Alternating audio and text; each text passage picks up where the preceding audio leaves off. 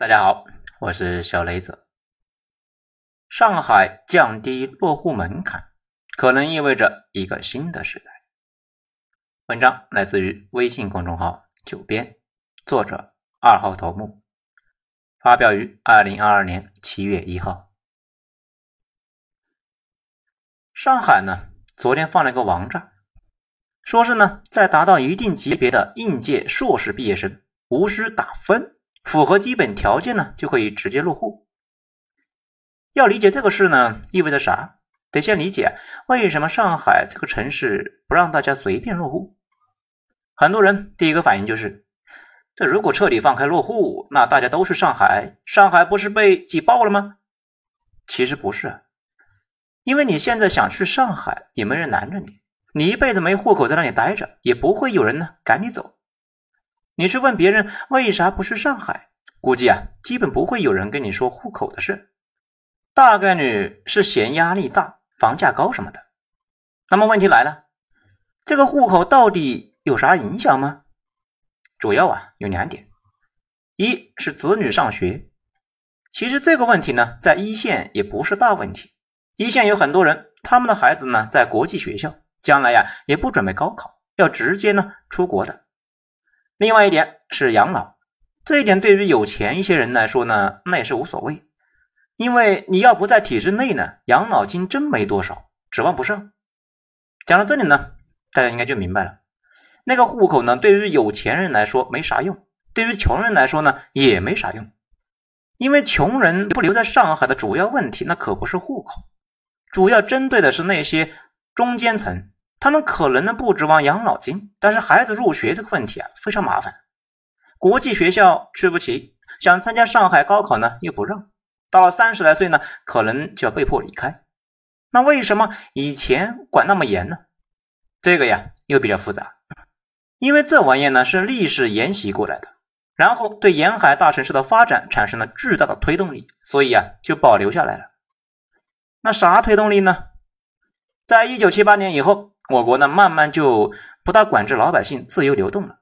你跑去长三角、珠三角的工厂上班，那肯定没人管你。但是呢，等你老了，需要领养老金的时候，如果没有沿海城市户口，人家呢就不用支付你养老金，因为你的户口不在我这里嘛。这就太爽了，可以省下一笔钱。那大家可能就纳闷了，那人口输出地区没意见吗？当然有啊，意见大了去了。劳动力年轻的时候去沿海打工，没有创造财富的能力了，回来让我们给养老，合适吗？但是啊，编户齐民两千年也不能够说废就废。为了平息愤怒呢，沿海地区一般得给内地人一些财政转移。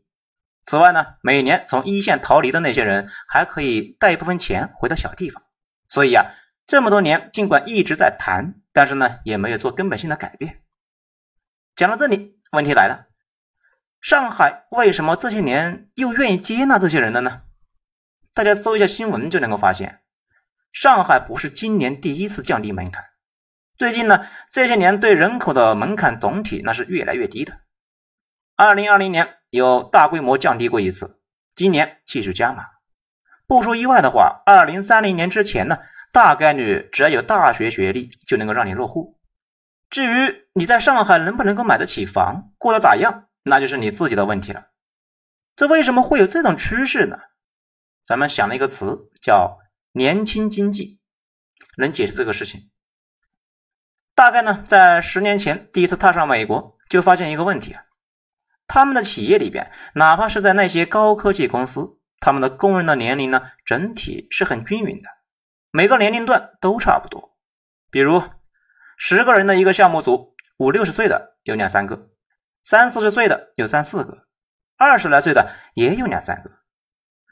后来在新加坡、香港、台湾都发现这个问题，只有咱们这边呢都特别年轻，以至于啊，我就一度纳闷了，老人去哪了？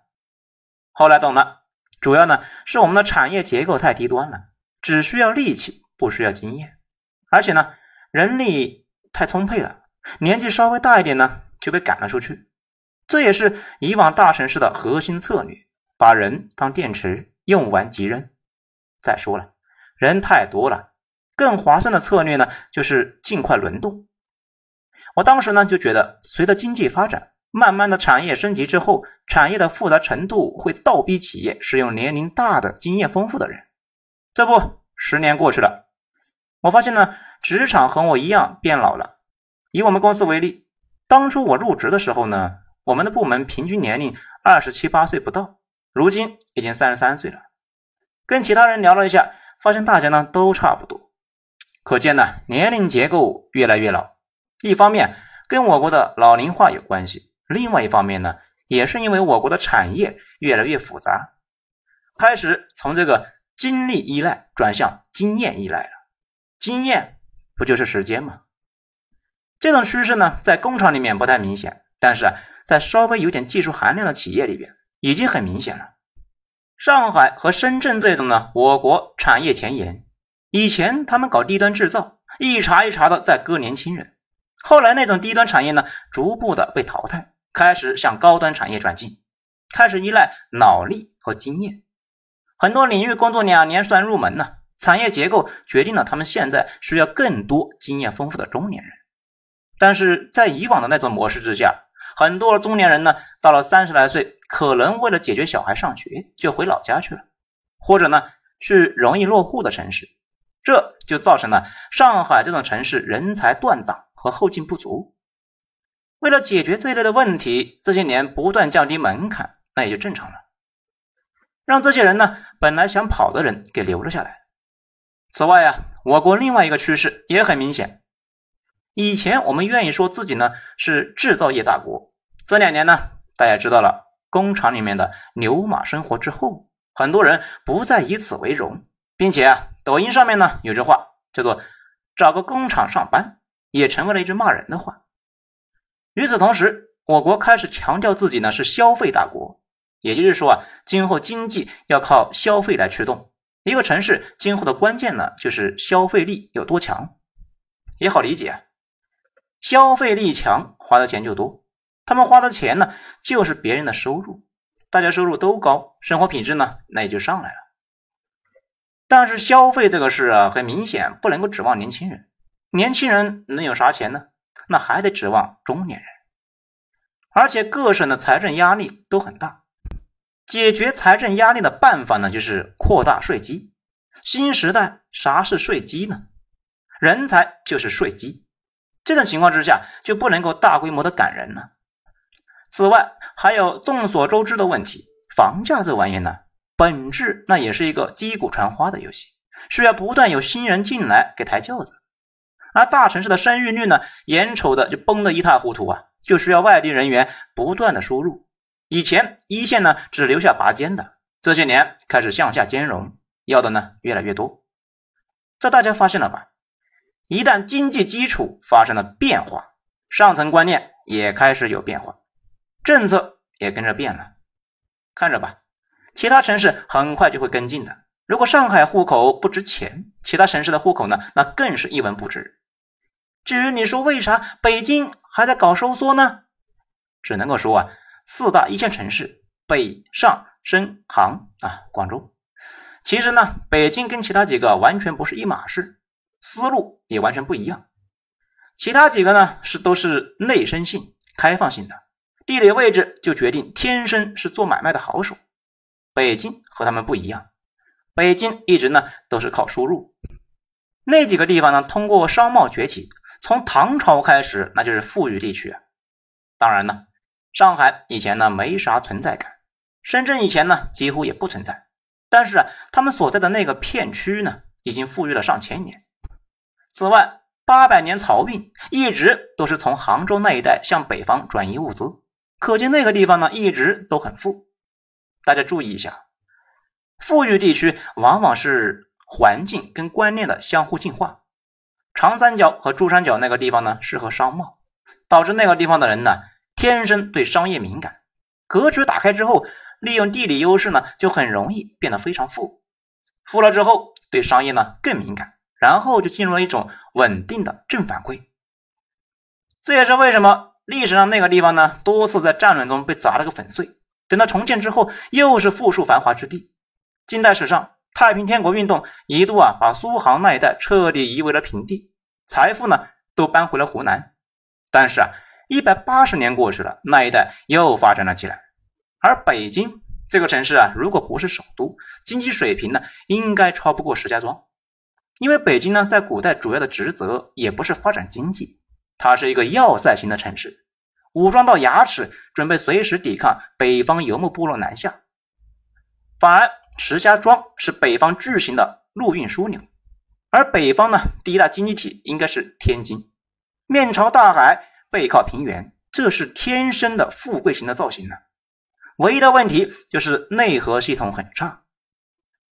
事实上，北京不做首都那些年呢，北方第一大城确实是天津。北京古代呢就一直养活不了自己，需要通过运河来给自己输血，而运河的起点呢。就是苏杭那一带，所以啊，它一直没有外溢的功能，甚至可以说，在很长一段时间里面，北京是江南的外溢。所以啊，北京一直跟那两个三角的逻辑不太一样，那两个是开放型的，北京是自闭型的。不出意外，将来长三角和珠三角呢会越来越大，并且呢，那些城市都连成一片，人口可能会继续向那边聚集。可能小伙伴呢就纳闷了，这样下去会不会两个三角就把全国给吸干了呢？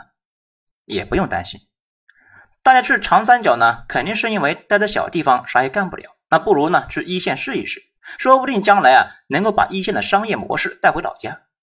事实上，我国过去这些年呢也是这么个发展历程，经济一直是从两个三角沿着内河和公路网向内地辐射。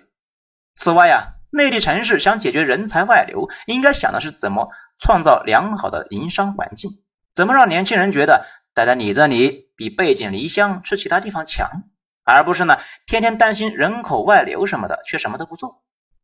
比如郑州最近的那件事情呢，就让人很痛心，六百七十个博硕人才深陷烂尾楼困局，这种事情就是自掘根基啊！今后谁敢去你那里呢？在最后呢？说一下，上海放开户口这个事啊，可以看作是一个里程碑，标志着我国产业升级之后，慢慢的不再把人当牛马、燃料、干电池、用后机器，耗干之后赶回老家，而是呢，当做真正意义上的人力资源。只有这样，才能够长期可持续发展。这个呢，也是我一直在说的那个事：经济发展和商业活动最终会改变大家很多观念。户口制度这种千年老黄历一直持续到现在，主要也是因为啊，我国发展的不够彻底。这种老制度呢，还有它存在的土壤。但是观察一下它最近半个世纪以来的变迁，就会发现整体那是越来越松。